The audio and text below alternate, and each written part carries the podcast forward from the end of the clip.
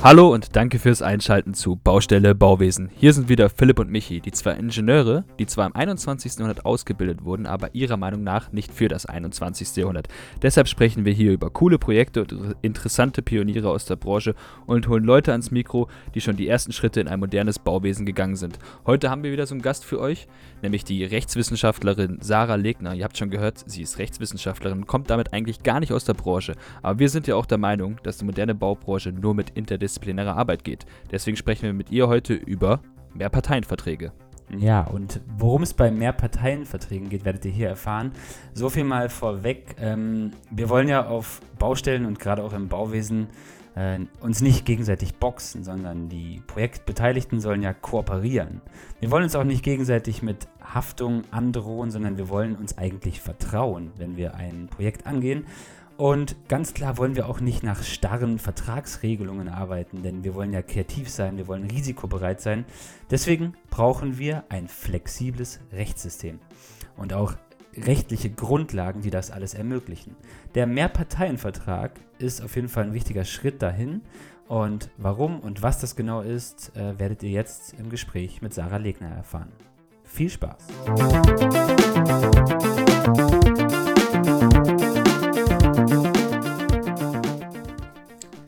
Hallo Sarah, danke, dass du bei uns im Podcast zu Gast bist. Hallo Philipp, hallo Michael, vielen Dank für die Einladung. Ja, nichts zu danken. Wir haben dich gerne hier, weil wir haben jetzt heute ein äh, ziemlich cooles Thema, die Mehrparteienverträge im Bauwesen. Und um da mal mit anzufangen, erstmal wollen wir dich vielleicht mal kurz einleiten. Du ähm, hast in Tübingen Jura studiert, hast da im Anschluss ähm, deine Promotion gemacht, hast für deine Promotion sogar einen äh, krassen Förderpreis gewonnen, äh, bist im Anschluss nach der Promotion äh, als Richterin nach Heching, Hechingen gegangen, um dann darauf im Anschluss jetzt äh, ähm, als Habilitantin und als wissenschaftliche Mitarbeiterin in Konstanz zu arbeiten und bist da dann eben auch auf das Thema der Mehrparteienverträge gekommen. Und äh, in Bezug dahin hast du sogar schon einen Wissenschaftspreis gewonnen, den Werner und Erika von der Werner und Erika Messmer Stiftung. Ähm, jetzt direkt mal die Frage, womit hat denn jetzt das Bauwesen überhaupt die Ehre, dass so eine krasse Person wie du ähm, wirklich da äh, das Rechtssystem vom Bauwesen aufmischen will? Ja, ein bisschen Zufall spielt doch auch immer rein. In Konstanz arbeite ich an einem Lehrstuhl, der ähm, schwerpunktmäßig im Zivilrecht forscht und einer dieser ähm, Unterschwerpunkte ist da eben das Baurecht. Und durch den Kontakt mit meinem Professor und was da eben so geht, bin ich äh, auf ähm, Mehrparteienverträge gestoßen. Ich habe da mitbekommen, dass teilweise bei Baurechtstagungen ähm, Mehrparteienverträge jetzt mehrfach auf der Agenda standen. Und da bin ich doch hellhörig geworden, weil ich davor davon noch gar nie was gehört hatte. Was eigentlich überraschend ist, sage ich mal, wenn man seit vielen Jahren äh, im Zivilrecht tätig ist. Ja. Es ist halt auch, im Bauwesen ist ja Mehrparteienverträge eigentlich auch nicht üblich. Ganz kurz nochmal ähm, so, es sind ja bisher eigentlich immer, fast immer zwei Parteienverträge, wo ganz klar halt geregelt ist, Leistung, Vergütung und äh, eigentlich ganz geradlinig so, das muss gemacht werden und das, das kriegst du dafür. Und so ist es ja im Moment. Und dann, jetzt kommt es immer mehr im Bauwesen und so bist du dann auch da reingekommen, oder? Demnach. Ja, genau. Also für uns alle, auch vor allen Dingen aus juristischer Sicht, kann ich ja berichten, ist es einfach was total Neues. Auch in keinem anderen Rechtsgebiet hat man je davon gehört. Und wie du sagst, eben auch im Baurecht ist es eigentlich noch total untypisch. Normalerweise agieren einfach immer nur ähm, zwei Parteien. Im bilateralen Verhältnis wird bisher nur kommuniziert und dieses Mehrseitige ist eigentlich noch was total Neues bei uns. Mhm. Jetzt ist natürlich die Frage auch für die Zuhörer, warum ähm, Warum muss man denn jetzt eben von diesem Zwei-Parteien-Vertrag eben abweichen zu einem Mehrparteien-Vertrag? Also was sind denn jetzt so gerade die Nachteile an dem, wie es gerade läuft? Ja, also man bekommt, glaube ich, sogar in der Presse mit, dass ähm, teilweise viele Defizite ähm, bestehen bei uns in der Baubranche, insbesondere bei großen Bauprojekten.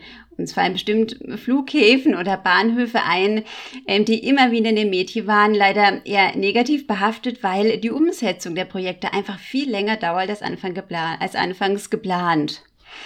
Und ähm, auch aus meiner Sicht als Richterin habe ich mitbekommen, dass es einfach oft auch zu Streitigkeiten kommt. Also im Verlauf dann der Projektabwicklung äh, kommt Unvorhergesehenes dazu. Ähm, es ist dann nicht klar, wie es damit umzugehen und dann entbrennt, entbrennt eben Streit. Äh, genau, und das ist, sind große nachteilige Punkte, weil keine, die Leute arbeiten nicht so gerne miteinander, wenn immer klar ist, es entstehen wieder Streitigkeiten oder man kann dem anderen nicht vertrauen. Sozusagen, man muss immer ein bisschen darauf gucken, ja, wer haftet denn jetzt, wenn was schief geht? Das ist eher so eine Misstrauenskultur, die da teilweise an den Tag tritt. Ja, und die hat ja auch ganz klar zwei Sachen zufolge. Die eine hast du ja schon genannt, dass die Projekte halt einfach nicht fertig werden. Und auch gleichzeitig, ähm, was du nicht gesagt hast, was aber auch der Fall ist, dass es ja auch, äh, dass die Projekte auch viel teurer werden, als sie als anfangs geplant sind. Ja, absolut. Ja, das kriegt man ja auch immer mit. Das ist natürlich auch enttäuschend und will keiner. Ja. Ja. ja und, und was noch dazu kommt, ist ja auch, dass Projektbeteiligte auch dann oft an solchen Projekten, also gerade an Großprojekten auch wirklich, dass da welche dabei sind, die pleite gehen wegen irgendwelchen Rechtsstreiten im Nachhinein. Ähm, was man ja natürlich als jemand, der sich für ein Projekt bewirbt, eigentlich gar nicht will. Man will ja nicht daran pleite gehen. Nein, absolut nicht. Man will ja eigentlich Gewinn machen. Genau, und das ist, ja. das ist halt, durch die Zwei-Parteien-Verträge wird es halt so ein bisschen so, dass es wirklich so ein, so ein Rennen zwischen den äh, Projektbeteiligten ist, dass sie wirklich kämpfen gegeneinander im Prinzip, obwohl sie eigentlich zusammenarbeiten sollten. Ja, es ist ein totales äh, Konkurrenzverhältnis, wie du sagst. Also wer ist besser, wer gewinnt. Und wenn dann mal Unstimmigkeiten auftreten, dann denkt jeder in erster Linie an sich, ja, wie kann ich mich jetzt hier gut positionieren? Wie kann ich irgendwie aus der Sache rauskommen, dass ich bloß nicht haften muss? Und dieses Gegeneinandersein, das ist einfach nicht förderlich für das äh, gesamte Projekt. Förderlicher wäre eher, wenn man zusammen auf das Beste fürs Projekt schaut und der irgendwie einvernehmliche Lösung findet und jeder vielleicht ein bisschen zurücksteckt und am Ende oder jeder am Ende ein bisschen gewinnt. Aber immer eben diese Konfrontation, die ist, glaube ich, einfach schädlich und führt dann eben dazu, dass es viel länger dauert und vielleicht auch viel teurer wird eben. Ja, im Moment ist es ja so, ich arbeite in der Bauausführung, deswegen erlebe ich es ja eigentlich tagtäglich hautnah. Es ist wirklich so, wenn jetzt ein Problem auftritt im Moment auf einer Baustelle, dann ist es so, okay, wir haben hier ein Problem, wir können aus den Gründen nicht weiterarbeiten und das Gewerk, das dann nicht weiterarbeiten kann, versucht so schnell wie möglich die Verantwortung loszuwerden. Erstmal so, wir müssen es erstmal uns absichern, wir gucken jetzt, wer ist dran schuld, wir können nicht arbeiten, wir schreiben eine Behinderungsanzeige und schon sind wir erstmal fein raus. Dann, sind wir erstmal, dann ist es erstmal in Ordnung, dass wir gerade nichts mehr machen. Und äh, dann muss sich jemand damit beschäftigen und es wieder das Problem lösen. Und so vergeht Zeit, und so verliert man auch Geld. Und das passiert im Kleinen auf einer Baustelle halt eigentlich die ganze Zeit. Ja, das ist total interessant für mich, das nochmal so von dir bestätigt zu wissen. Ja, genau, so ist eben auch der Eindruck und glücklicherweise ja dann auch der Sachverhalt, der jetzt hier in der Wissenschaft diskutiert wird. Ja, ja. so wird es auch rübergebracht, ja. Ja. Ganz genau. Also was, was jetzt auch äh, klar wird, dass, dass wir auf jeden Fall ein viel zu viel zu starres äh, Vertragswerk haben da und dass wir viel mehr Flexibilität brauchen, um eben genau diese Probleme irgendwie zu verhindern. Dass die Projekte wieder lockerer, abge einfacher abgewickelt werden und dass wirklich auch die Teams zusammenarbeiten. Und da kommt jetzt ja im Prinzip äh, das rein, woran du jetzt auch forschst, die an Mehrparteienverträgen. Und ähm, das ist ja auch nichts ganz Neues auf internationaler Ebene, sage ich mal, weil das gibt es ja schon tatsächlich auch im Ausland, ne? Ja, genau. Also ähm, in Deutschland ist es tatsächlich noch nicht so weit verbreitet, aber wenn wir unseren Blick etwas weiten, zum Beispiel nach Großbritannien oder auch Australien, USA, da findet man schon solche Ansätze. Und letztlich ist das auch die Quelle, warum wir es jetzt hier auch in Deutschland diskutieren. Also mhm, ganz konkret vielleicht, äh, zum Beispiel in Großbritannien gibt's den PBC, den Projekt Partnering Contract, und der ist jetzt seit so 20 Jahren im Einsatz und ähm, ja, die Briten sind sehr stolz darauf. Also man findet viele ähm, Studien, die eben bestätigen, ja, es ging viel schneller als geplant und war sogar vielleicht kostengünstiger. Man hat noch was eingespart. Also die sind sehr begeistert eben von diesen Mehrparteien-Verträgen äh, und das äh, kriegen doch jetzt langsam auch so ein bisschen die Forscher in Deutschland mit. Ja, bei, bei, den Briten kam das ja auch nicht von irgendwo. Ne? Das war ja auch, ähm, die haben ja die Probleme im Bauwesen vielleicht früher gehabt, als wir sie jetzt haben, oder sie haben sie früher erkannt. Das ist halt die Frage. Aber sie haben ja in den 70er Jahren ja eigentlich schon gemerkt, dass man halt, dass die Bauprojekte immer mehr zu, diesen, zu Nachtragsschlachten werden. Und äh, das Wort trifft es auch sehr gut. Das kann ich jetzt auch wieder aus meiner äh, persönlichen Erfahrung sagen. Ich mache das jetzt seit anderthalb Jahren, das ist jetzt noch nicht so lang, aber ich habe schon äh, genug Nachtragsschlachten geführt, sage ich mal. Die, die machen keinen Beteiligten Spaß. Und ähm, das, was halt, wie die, wie, die, wie die Baubranche der 70er Jahre in Großbritannien beschrieben wird, in, in einem Artikel, den du uns empfohlen hast, ähm, da habe ich sehr viel äh, Parallelen gesehen zu dem, wie es heute bei uns läuft. Ja, mhm. also wahrscheinlich bestehen überall ähnliche Probleme oder eben sind früher aufgetreten. Und äh, dann ist es doch manchmal hilfreich zu sehen, wie andere damit umgegangen sind. Um das vielleicht nochmal kurz ähm, nochmal zu sagen, wir haben ja im Prinzip bei, warum jetzt überhaupt zwei Parteienverträge gar nicht in Frage kommen, ist ja, weil wir mehrere Beteiligte immer haben. Also wir haben ja einmal den Bauherren, wir haben dann die Planer und auch die Generalunternehmer, die dann tatsächlich das Bauwerk auch ausführen. Ähm, und das sind ja jetzt schon mal mehr als zwei Parteien. Das heißt, man braucht einen Mehrparteienvertrag, um die irgendwie zusammenzubringen eigentlich. Und ähm, ja, und das, was mich jetzt da vielleicht auch so ein bisschen interessiert, ist, wie funktioniert dann so eine, so eine finanzielle Bezahlung im Prinzip von so einem Vertrag? Also, weil die arbeiten dann im Prinzip alle in einem Vertrag zusammen und wie wird das anteilig dann geregelt? Mhm, also der Kern ist eben tatsächlich, dass ähm, in einem äh, Vertragsdokument sich jetzt mehrere einigen. Und zwar, sie einigen sich über äh, den Beitrag jedes Einzelnen. Also nicht nur zwei Leute bestimmen eben gegenseitig, was der eine einbringt und wie viel er dafür bekommt, vielleicht Bauherr und Generalunternehmer, sondern da mischt dann jetzt vielleicht halt auch noch der Architekt oder der Ingenieur mit und die bestimmen ähm, das alle jetzt gemeinsam. Und tatsächlich, was die Vergütung betrifft, ähm, sieht man auch in diesen ausländischen Mehrparteienvertragsmodellen, dass es da auch so Anreizmodelle gibt. Also dass zum Beispiel die Vergütung äh, des Einzelnen davon abhängig gemacht werden kann, ob das ähm, Projekt in seiner Gesamtheit Erfolg hat. Also wenn äh, das Projekt zum Beispiel schneller verwirklicht wird als anfangs geplant, dann äh, bekommen alle ein bisschen mehr. Oder wenn eben Kosteneinsparungen äh, geschaffen werden, dann soll jeder da, ähm, davon dann auch was haben. Und das ist ja. bei zwei Parteienverträgen natürlich gar nicht der Fall, wie wir gesagt haben. Das ist einfach viel statischer. Zwei Leute haben was ausgemacht und das steht dann so. Und was sonst außenrum noch passiert, hat eigentlich gar keinen Einfluss dann auf diesen äh, Inhalt des Zwei-Parteien-Vertrags. Und der Mehrparteienvertrag soll einfach viel flexibler sein. Der soll dann auch angepasst werden können, wenn was Unvorhergesehenes im Projekt passiert. Auch zum Beispiel in Anbetracht der Vergütungshöhe. Ja. Also es ist dann auch schon so, ganz kurz nur, also so, so geplant, wenn jetzt zum Beispiel ein Gewerk, ein einzelnes, eigentlich einen unglaublichen Gewinn mit dieser Baustelle mit, durch seine Arbeit rauszieht, was ja heute auf jeden Fall bei der Firma, äh, bei dem Gewerk bleibt, ähm, würde dann eigentlich auf alle Gewerke sozusagen aufgeteilt werden oder an, an alle Projektbeteiligten.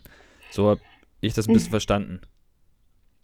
Genau, also diese Möglichkeit werden in manchen Mehrparteienvertragsmodellen so vorgesehen. Natürlich müssten alle am Anfang zustimmen ähm, zu einer Aufteilung, aber wenn das der Fall ist und sich alle am Anfang geeinigt haben, dass es später so ähm, verteilt werden soll, ja, genau, dann wird es so umgesetzt, weil ja auch alle damit einverstanden waren. Ja, aber es ist nicht zwangsläufig nötig, um einen Partei Mehrparteienvertrag aufzubauen.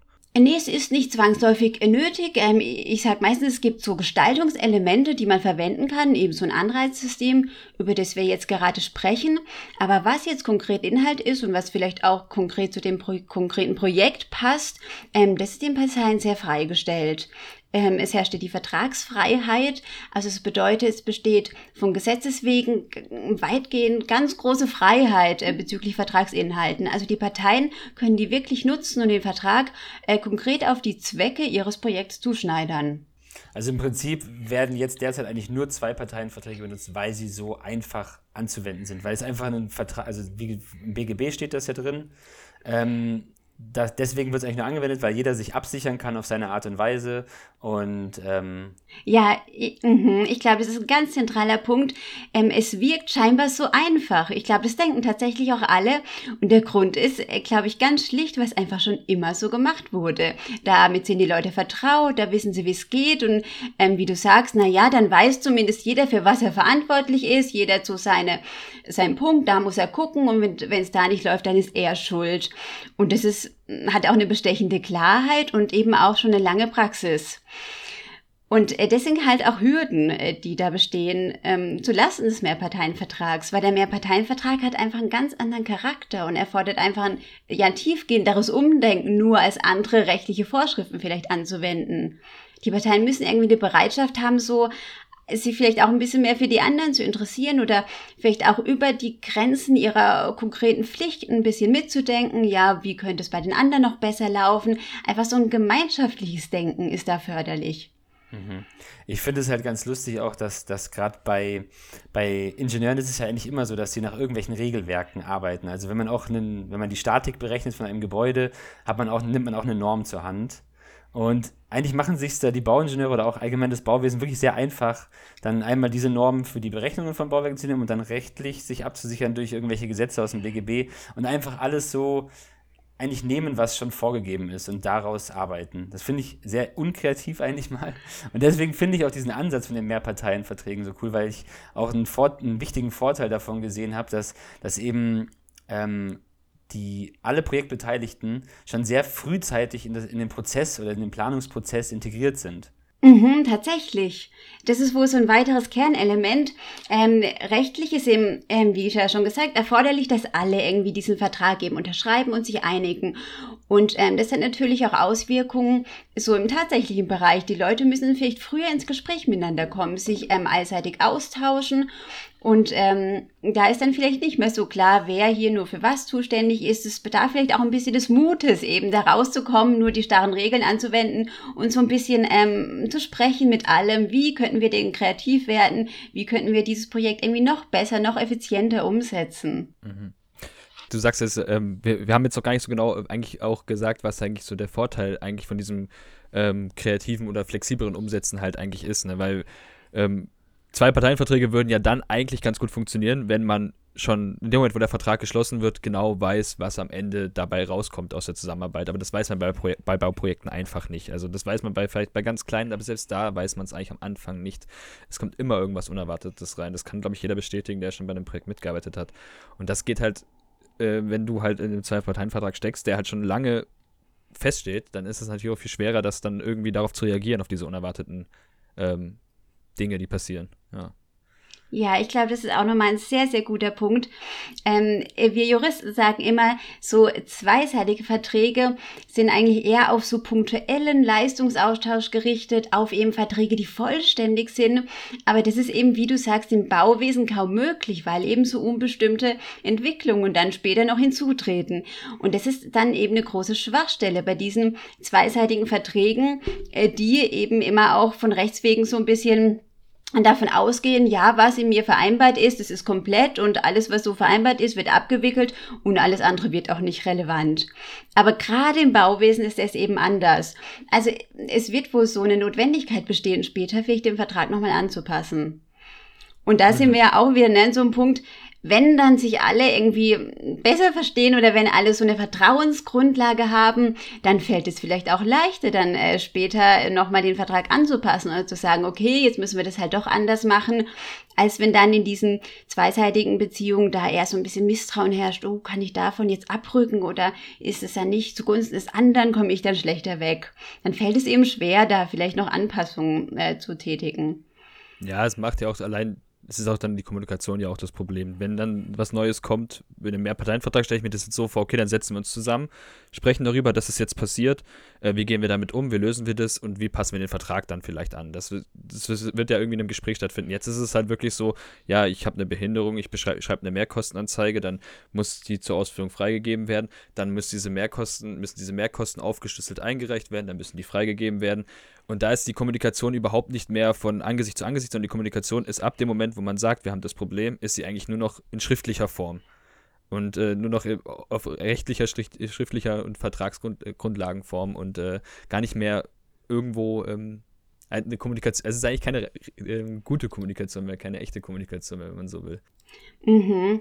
Und deswegen ist es auch gerade bei den äh, Mehrparteienvertragsmodellen im Ausland gerade zum Beispiel bei dem australischen Allianzvertrag ähm, der Fall, dass es Gestaltungselemente gibt, die gerade ähm, dazu geschaffen werden, um schöne oder effiziente Kommunikationsstrukturen ähm, zu etablieren.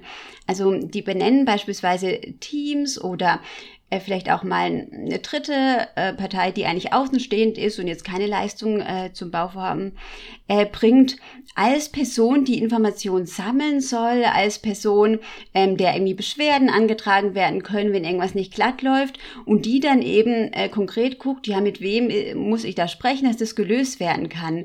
Also die stecken da wirklich viel Energie da rein, diese äh, Mehrparteienvertragsmodelle, um eben auch bei so äh, nachträglichen Anpassungen oder bei Streitigkeiten da dann ganz äh, konkret eine Lösung und ähm, eine, eine Kommunikation herstellen zu können. Mhm. Wo du jetzt gerade Australien erwähnst, ähm, hast du da auch ein Projektbeispiel, wo das, wo das wirklich auch schon so angewendet wurde, dieser Allianzvertrag oder dieser Mehrparteienvertrag?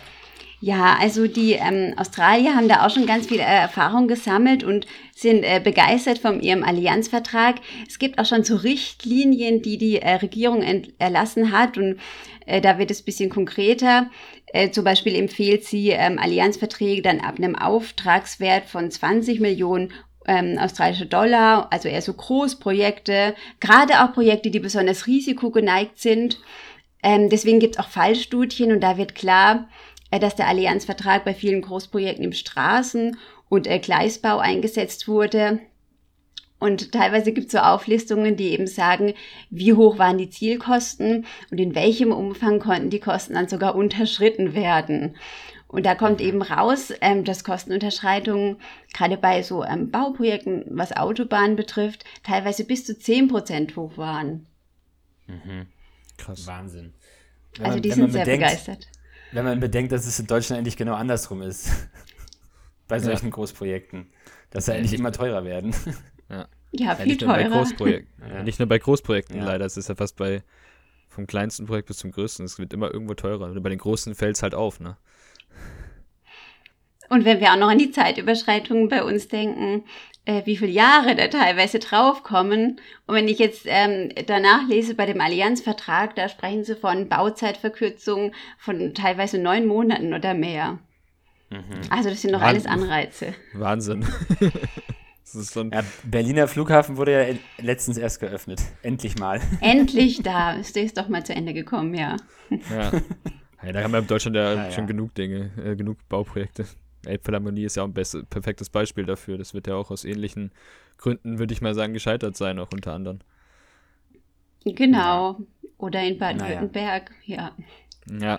Fällt mir auch einiges ein, ja. ja selbst in Karlsruhe, die, die U-Bahn sollte ja auch, glaube ich, schon vor drei Jahren fertig sein. Dann wird jetzt auch, glaube ich, jetzt nächstes Jahr. Aber mal gucken. Mhm.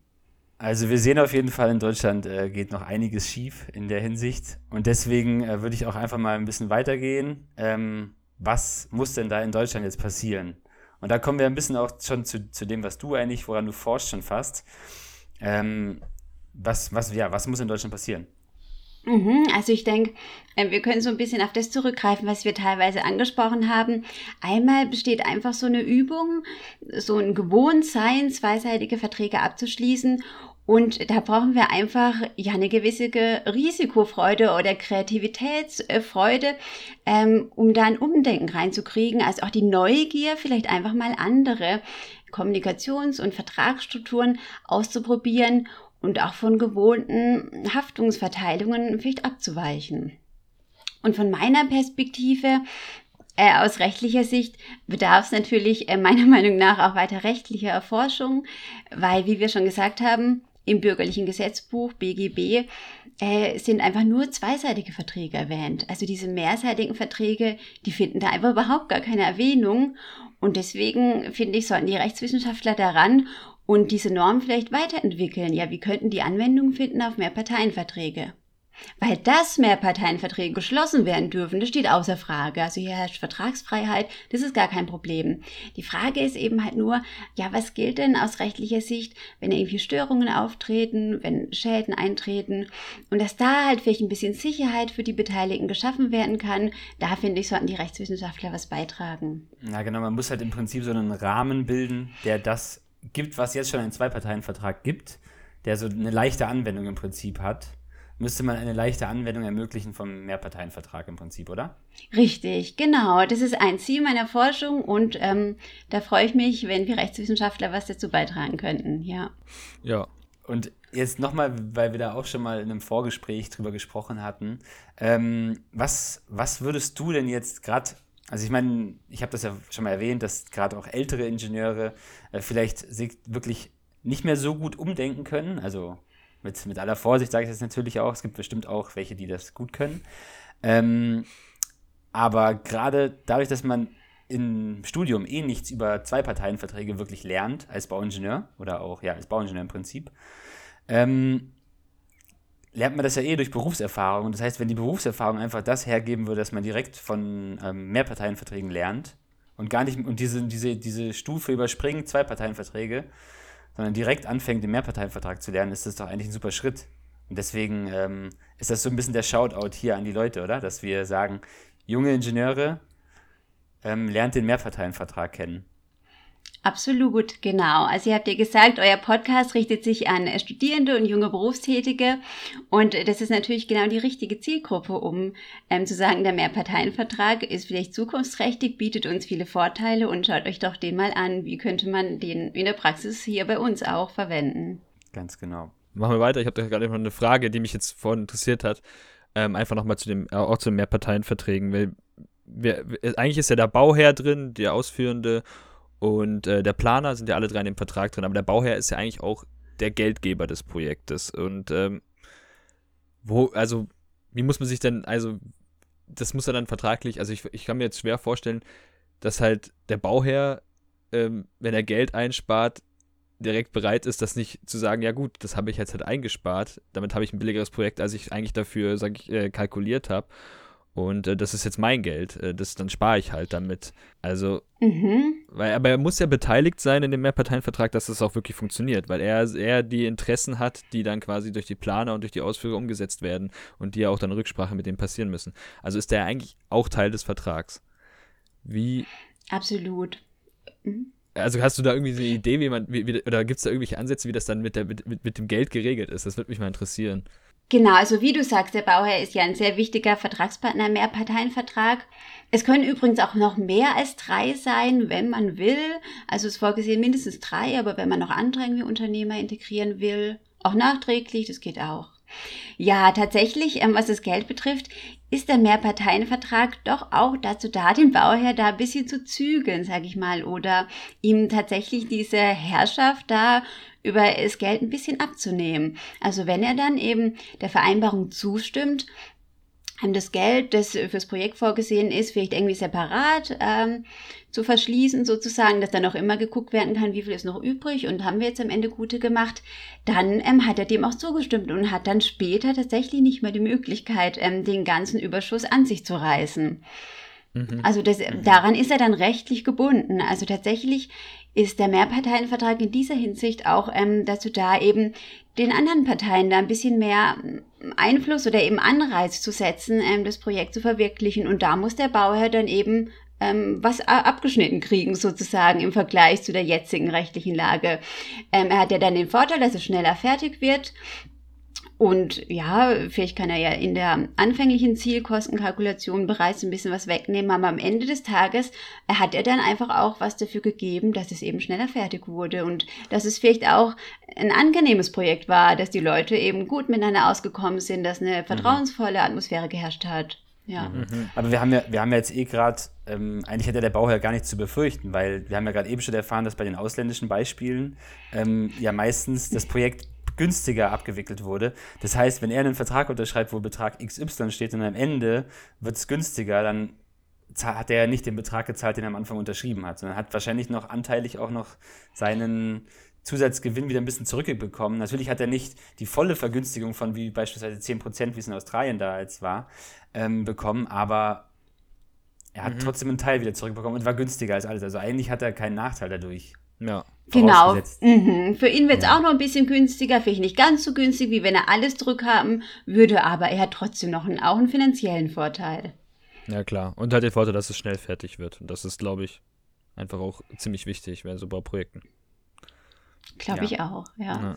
Wir, haben jetzt, wir haben jetzt ein Thema noch gar nicht angesprochen, und zwar ähm, ist es ja auch so, dass, dass, dass der, der Zwei-Parteien-Vertrag kommt ja auch ein bisschen aus einer, im Bauwesen gerade kommt ja auch ein bisschen aus einer Zeit, die äh, sehr analog war, also noch nicht digital. Wir sind jetzt eigentlich in der digitalen Zeit, wo man viel schneller Informationen austauschen kann und auch viel schneller und effektiver zusammenarbeiten kann, sage ich mal. Und gerade in dem Ding hast du ja auch gemeint, dass ein extremer Erfolgsfaktor ähm, gerade diese technische Weiterentwicklung ist. Und da hast du auch mal das Beispiel BIM genannt, ähm, weil das eben das anscheinend eine gute An also ein guter Vorteil ist für diese Mehrparteienverträge. Genau, das Building Information Modeling auch im Kommen, soweit wie ich das verstanden habe, ne, dient es eben dazu, dass ähm, Bauprojekte schon als 3D- oder gar 4D-Modelle vorab modelliert werden können. Und dieses Projekt braucht dazu eben viele Daten.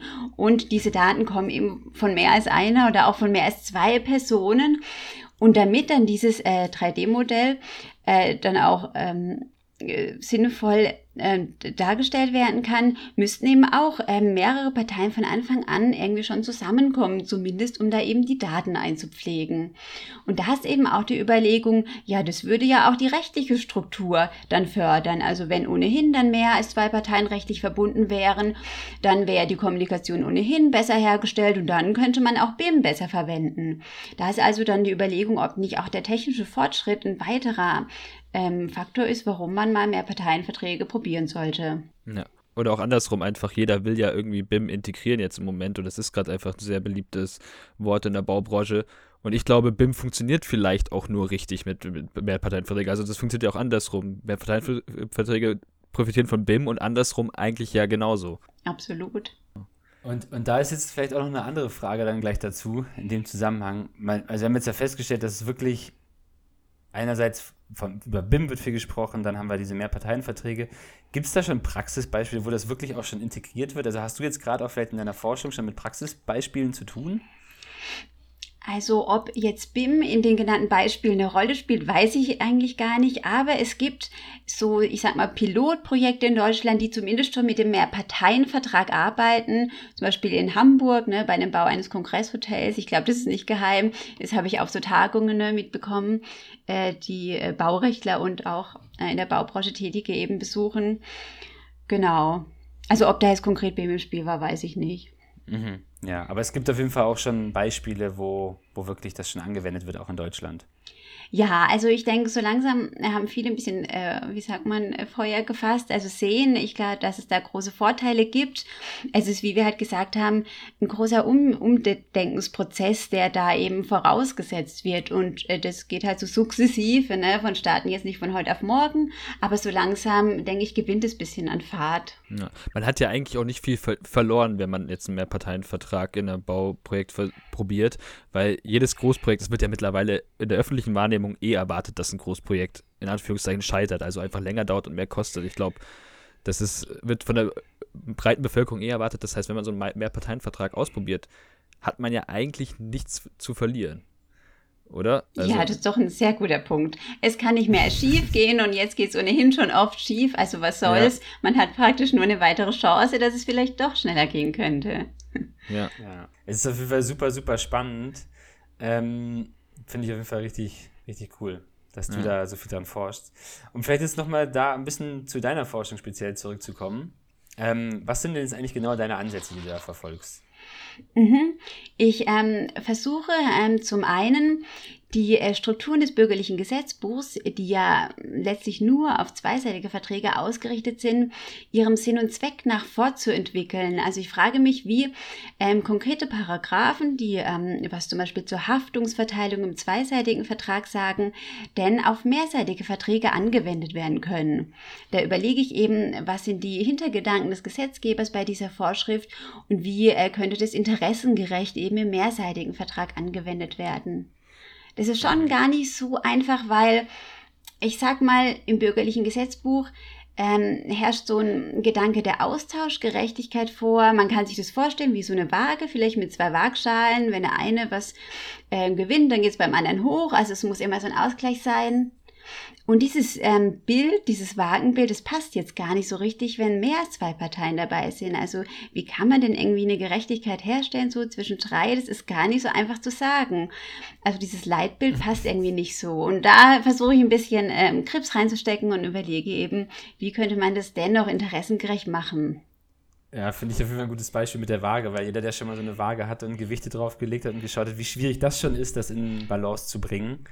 Ähm, und dann, wenn man jetzt mal annimmt, man hat eine Waage aus drei Scheiben, wo man was drauflegen muss, da kann man, da fliegt die eine immer hoch, die, die Gewichte fallen runter, das ist echt. Äh, Ungleich also viel schwieriger, ja. Es ist, es ist, man merkt, wir sind auf jeden Fall juristische Laien, Michi und ich. Dass wir jetzt über solche Beispiele lachen, aber. ja. Nee, finde ich, äh, find ich wirklich äh, sehr spannend, weil ich meine, gerade im BGB, also ich habe da mal im Abi, habe ich, ich habe in Wirtschaft und Recht, habe ich Abitur geschrieben und da weiß ich das noch ein bisschen, aber danach hatte ich nie mehr was mit, mit dem BGB zu tun, sage ich mal. Und ich fand es echt immer super kompliziert, einfach von Paragraph zu Paragraph zu hüpfen und auch die Paragraphen alle zu kennen. welcher findet da jetzt Anwendung. Und das dann nochmal durchzuschauen und das anpassungsfähig zu machen auf einen Mehrparteienvertrag, das stelle ich mir echt vor. Das ist auf jeden Fall, äh, ist auf jeden Fall ein Forschungsprojekt, was sich auch lohnt, äh, ausgezeichnet zu werden mit Wissenschaftspreisen. Vielen Dank. Ja, ergänzen kann ich vielleicht noch, äh, weil ich jetzt hier auch mit euch spreche und wir ja schon gesehen haben, viele Branchen sind betroffen. Also ich versuche auch so ein bisschen interdisziplinäre Ansätze reinzubringen, äh, gerade auch so ein bisschen aus der sozialpsychologischen Sicht zu gucken, ja, welche Vorteile hat es denn, wenn mehr als zwei Parteien den Vertragsinhalt irgendwie vereinbaren? Ist da nicht einfach dann von Anfang an mehr Know-how da und ist es dann nicht vielleicht so, dass auch der Vertragsinhalt irgendwie gleich hochwertiger ist von Anfang an, weil einfach vielleicht wirklich mehr mitgeredet haben. Mhm. Da gibt es eben auch in der Soziologie so Ansätze, dass man sagt, so gruppendynamisch, ja, wie wird denn das Wissen in der Gruppe verarbeitet? Welche Strukturen können da entstehen, die irgendwie förderlich sein können, um ein hochwertigeres Ergebnis dann bei Verhandlungen zu erzielen? Mhm. Ich, ich denke da gerade an so ein Projekt, was wir auch mit, mit also ich, ich war ja, Michi war auch bei Engineers Without Borders tätig während dem Studium. Und da haben, also ich habe da ein Projekt gemacht in Sri Lanka, eine Brücke gebaut und die haben wir eben auch komplett in einer Gruppe geplant. Also wir haben uns eigentlich nur um die finanziellen Mittel gekümmert und haben in der Gruppe aber alles über dieses Projekt entschieden. Und es hat eigentlich, es ist ja eigentlich schon ein, also wir haben natürlich keine Verträge geschlossen mit niemandem. Gut, wir haben Kaufverträge beschlossen, wenn wir irgendwas gekauft haben. Aber wir haben jetzt nicht unter den Planen untereinander Verträge geschlossen, sondern haben einfach zusammen dieses Projekt angepackt. Und es hat einwandfrei funktioniert. Also es war wirklich in dreieinhalb Monaten Bauzeit war das komplette Projekt umgesetzt im Prinzip.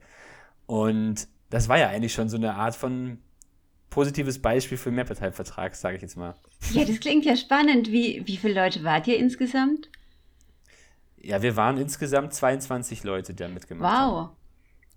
Ja, aber klar, wir hatten halt alle das gleiche Ziel. Ne? Wir wollten dieses Projekt fertig. Wir hatten keine finanziellen Interessen daran, also keine Gewinninteressen oder irgendwas, sondern das ist halt, das ist halt schon ein, das ist wie, wie gesagt so ein Umdenken gewesen eigentlich schon weil wir nicht an unseren finanziellen Gewinn gedacht haben. Und deswegen mhm. hat es halt funktioniert. Ja, das klingt äh, nach der perfekten Gruppe für einen Mehrparteienvertrag. Also solche Gruppen, die zum Wohle des Projekts arbeiten und an einem Strang ziehen, die sind auch äh, geeignet äh, für Mehrparteienverträge. Ja. Ja. Ist jetzt eigentlich ganz witzig, dass du das gesagt hast, weil ich wollte gerade genau das gleiche sagen über das Projekt, was ich gemacht habe. weil da ist es, aber ich kann es noch ganz kurz, es ist ja ähnlich, war ähnlich, wir waren auch eine Gruppe, wir waren ein bisschen mehr Leute, aber bei uns, äh, wir haben auf jeden Fall auch ähm, wir haben Geld eingespart. Wir hatten ein Budget, ähm, das haben wir um 10.000 Euro unterschritten. Also wir sind 10.000 äh, Euro billiger gewesen. Und unser Zeitplan war eigentlich so eng und wir hatten am Anfang drei, drei Wochen Verzug und hätten es eigentlich nach dem Zeitplan, den wir hatten, gar nicht mehr schaffen können und haben es trotzdem geschafft, ähm, noch zu dem Fertigstellungstermin fertig zu werden, den wir ganz am Anfang vorgegeben haben. Also da hat es dann das Mehrparteienvertragssystem, wo, ohne dass es Mehrparteienvertrag war, aber mit diesen gleichen Interessen ja auch schon dann ähm, genau diese Resultate gebracht, die man in der Praxis ähm, in Australien oder in Großbritannien Großbritannien auch so sieht. Und äh, daher finde ich das mhm. einfach, einfach eine coole Sache. Ja, wow. Also das klingt nach super Beispielen. Wenn alle ähm, so eine Einstellung haben und so irgendwie ein Vertrauen in der Gruppe entwickeln, dann ist der Mehrparteienvertrag äh, schnell weit verbreitet, auch bei uns. Ja, perfekt. Ja. Also man muss im Prinzip einfach nur Gruppen generieren, die an einem Strang ziehen und mhm. dann kann man den Mehrparteienvertrag super anwenden. Genau. Also das ist, echt, ist, echt, ist echt super interessant, dass man da so eine intensive Zusammenarbeit braucht. Genau, das ist der einer der zentralen Faktoren. Und das, was ich auch das, eigentlich das Witzige finde, das ist so, man könnte jetzt bei den Projekten, die jetzt Philipp und ich beschrieben haben, könnte man sagen, gut, wir kannten uns vorher, wir sind irgendwo auch ein bisschen befreundet, ein paar durchs Projekt befreundet gewesen, ein paar vorher, deswegen ist es leichter. Aber ich merke zum Beispiel auch bei mir auf den Baustellen, wo ich jetzt arbeite, eigentlich haben die Leute keine Lust, es so zu machen, wie sie es jetzt machen müssen. Sie würden auch gerne irgendwas anderes machen, aber es ist halt, wie wir vorhin schon gesagt haben, der, der, der Status, wie es gemacht wird. Wir haben die zwei Parteienverträge, man, man, das kennt man, das spult man ab, aber eigentlich macht es mittlerweile keinen mehr glücklich. Also jeder, der auf der Baustelle irgendwie ähm, nur ein bisschen Verantwortung trägt, wirkt eigentlich gestresst ab dem Moment, wo die Baustelle losgeht. Und äh, das hängt einfach damit zusammen, dass man sich halt immer direkt nach diesem Leitfaden halten muss, der halt irgendwann schon eine ewige Zeit vorher beschlossen wurde. Und deswegen glaube ich, die Bereitschaft wäre auf allen Seiten, glaube ich, da, es anders zu machen ja, das anfangen. ist eigentlich doch ein ähm, schade, dass es der Status quo ist, weil jeder will doch irgendwie Spaß bei der Arbeit haben und mit ja. den Leuten gut auskommen. Ja. ja. ja. man hat ja auch Spaß, aber man kommt ja trotzdem auch noch gut aus. Aber ich glaube, es könnte halt deswegen auch noch besser laufen, weil man trotz auch unter diesen Umständen noch mit den Leuten eigentlich auskommt. Und man streitet sich klar immer, und das ist immer das Eklige, aber man könnte halt wirklich noch mehr, man könnte diesen Streit noch eigentlich eliminieren, mehr oder weniger. Zumindest in der Form. ist noch viel Luft nach oben. Ja. Genau. Cool.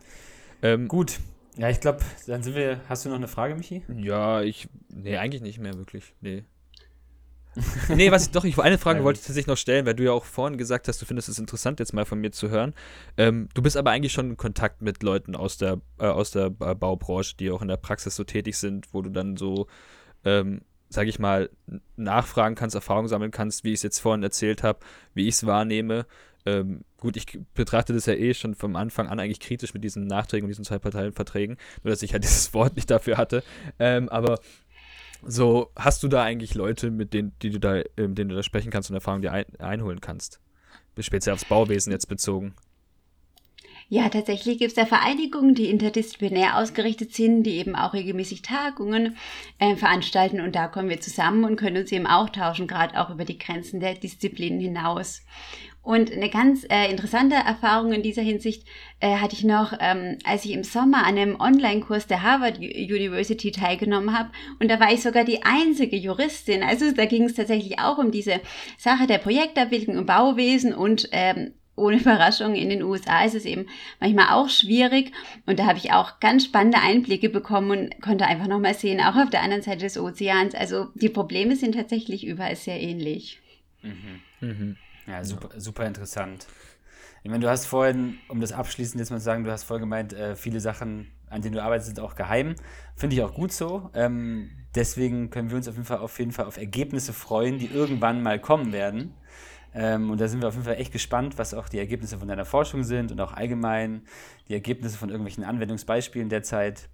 Und ähm, ja, ich würde einfach mal sagen, vielen, vielen Dank, dass du mit uns hier gesprochen hast. Das hat sehr viel Spaß gemacht. Und ich glaube, die Zuhörer haben wirklich auch viel von dir gelernt. Und es ist äh, in meinen Augen ein super interessantes Thema. Ja, vielen Dank für die Einleitung. Mir hat es auch viel äh, Freude gemacht und ich habe auch nochmal spannende Einblicke von euch bekommen. Gut. Danke.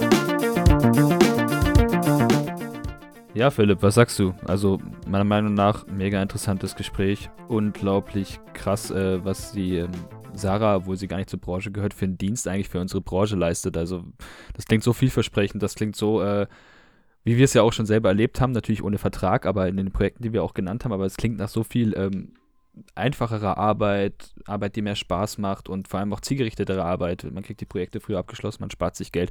Das ähm, klingt einfach äh, alles mega gut, um es mal ganz, ganz einfach auszudrücken.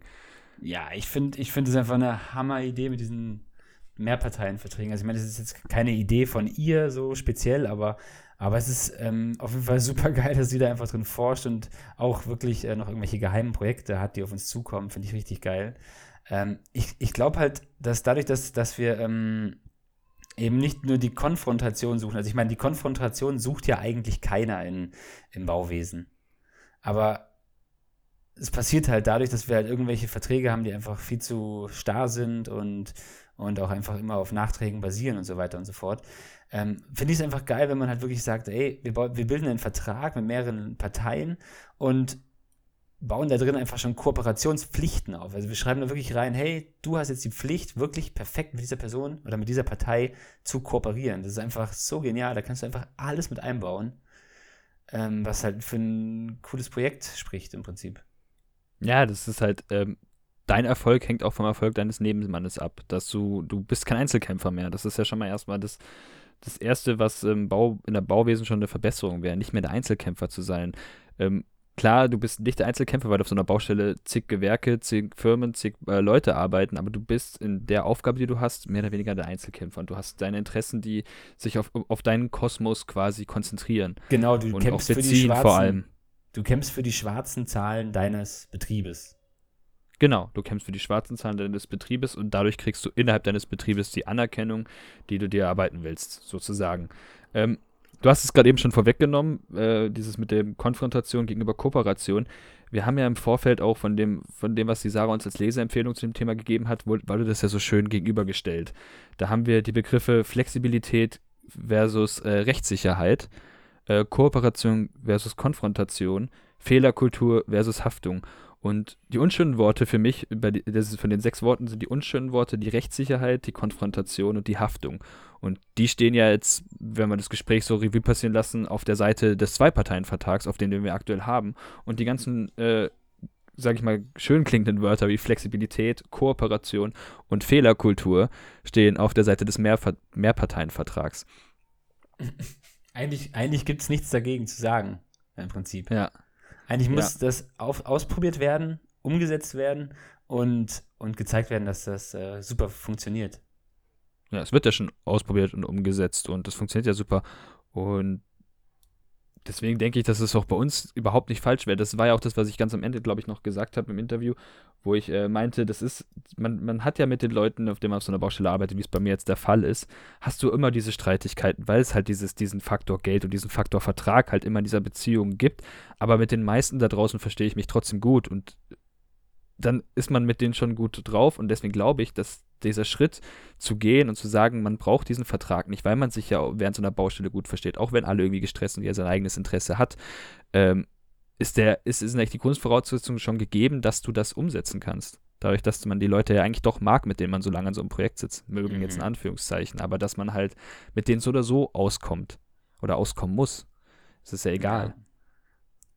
Ja, ich meine, was heißt da, was heißt da auskommen muss? Ich meine, ich finde, man, ich glaube, keiner sieht das irgendwie als Muss an, äh, mit jemandem auszukommen, sondern gerade bei einem Projekt will ja jeder das, den Erfolg des Projekts haben. Und äh, es muss halt irgendwie einen Weg dahin geben, zu sagen, hey, das funktioniert auf einer Kooperationsbasis. Wir integrieren uns alle zusammen ganz früh am Anfang des Projekts in die Planungsbereit, in den Planungsprozess und, und definieren einfach auch so ein, so ein Erfolgspaket für die gesamten Beteiligten. Also man sagt halt wirklich, hey, ihr alle, wir alle wollen mit diesem Projekt wachsen, wir wollen damit auch gewinnen und wir wollen damit besser dastehen als davor. Und wir wollen euch nicht, wir wollen niemanden rausdrängen aus diesem Projekt, sondern wir wollen uns einfach zusammen ein richtig geiles Projekt aufstellen. Und ich glaube, gerade dafür sind so Mehrparteienverträge halt richtig geil. Und ich meine, die Sarah hat es ja selber auch gesagt, dass die Mehrparteienverträge, ich meine, wir haben Vertragsfreiheit in Deutschland, man kann sowas schon immer machen. Aber natürlich ist es halt für Standardbauverfahren vielleicht nicht so klar, weil, weil man sich ja dann doch wieder dem einfachen ähm, BGB hinwendet, wo drin steht, ja, Zwei-Parteien-Vertrag. Ja, die Frage ist halt, also ganz kurz noch dazu, meiner Meinung nach gibt es keine Standardbauvorhaben. Es ist jede, jede, eigentlich jede Baustelle ist ein Einzelfall. Und das ist ja das, das eigentliche Problem. Man glaubt, dass es so Standard wäre. Selbst wenn du, ich glaube, selbst wenn du, wenn du zehn gleiche äh, Einfamilienhäuser baust, die von, vom Grund auf gleich aussehen, wird es irgendwelche Dinge geben, auf die man bei jedem einzelnen einen Einzelfall haben wird. Und wenn es nur ein klitzekleiner ist, du wirst, glaube ich, es gibt dieses Standardbau im, im Eigentlichen nicht. Nee, ich meine. Es ist nie alles gleich.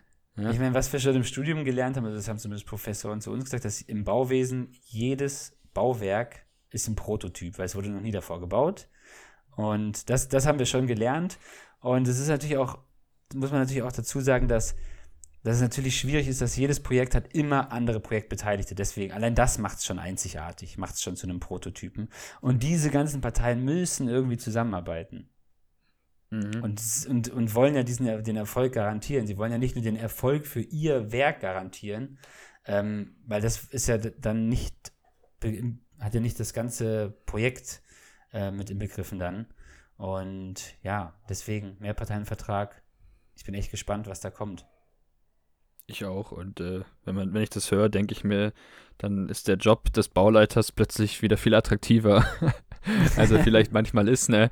Also klar, ich mache das gern, aber das ist, du hast diese ganzen Sachen, die so unschön sind am Bauleiter-Dasein, die fallen gefühlt durch den Mehrparteienvertrag irgendwo weg. Und es kommen interessantere Aufgaben dazu, nämlich mehr ich, Kommunikation, mehr Zusammenarbeit. Und das ich sag mal so, das hat ja nicht, das bezieht sich ja nicht auf den Bauleiter. Ich meine, das ist ja, klar. Ich, angenehmer für den Architekten. Für mich als Tragwerksplaner ist es auch zehnmal ein, an, angenehmer, wenn man wirklich schon ganz früh anfängt, zusammen mit dem Architekten zu planen und, und natürlich auch schon mit dem Bauleiter, weil der Bauleiter ja auch weiß, weiß sofort, hey, das, was ihr da macht, geht eigentlich gar nicht. Mhm. Und das können wir ja, gar nicht umsetzen. Genau. So. Und deswegen, das halt alles so, das ist halt, das ist genau diese Interdisziplinarität, die gefordert wird, schon immer und schon seit Ewigkeiten und die man in so einem Paket richtig geil umsetzen kann. Genau. Das sehe ich auch so. Ja. ja. Ich glaube, es ist für alle Beteiligten besser. Ich habe jetzt nur. ja, genau. Also im Prinzip müssen wir dafür nicht, dazu nicht mehr viel sagen. Äh, das Gespräch mit Sarah hat richtig Bock gemacht. Die hat, äh, glaube ich, das super gut erklärt. Wenn natürlich noch Fragen von eurer Seite da irgendwie zu sind. Wir sind jetzt auf jeden Fall auch äh, keine juristischen Laien mehr. äh, doch, Frag das mal den Juristen. sind wir natürlich immer noch, ähm, aber wir sind ein bisschen weitergebildet in einem bestimmten Themenbereich und äh, sind natürlich dafür Fragen und Kommentare auch immer offen. Ähm, meldet euch bei uns zu diesem heiklen Thema und eigentlich auch zu diesem Thema, was eigentlich alles in, inkludiert von dem, was wir eigentlich schon die ganze Zeit sagen. Damit können, durch den Mehrparteienvertrag können wir wirklich die Nachhaltigkeit, die wir fordern, die Kreativität, die wir fordern, die Interdisziplinarität, die die Baustelle Bauwesen fordert, äh, wirklich in Projekte integrieren. Und ähm, ja. Das ist schön gesagt. Das würde ich mal als Schlusswort stehen lassen, Philipp. Ganz genau. Ganz Vielen genau. Dank, dass ihr hier angelangt Vielen seid. Vielen Dank fürs Zuhören. Ja. Und bis zur nächsten Episode. Ciao. Ciao.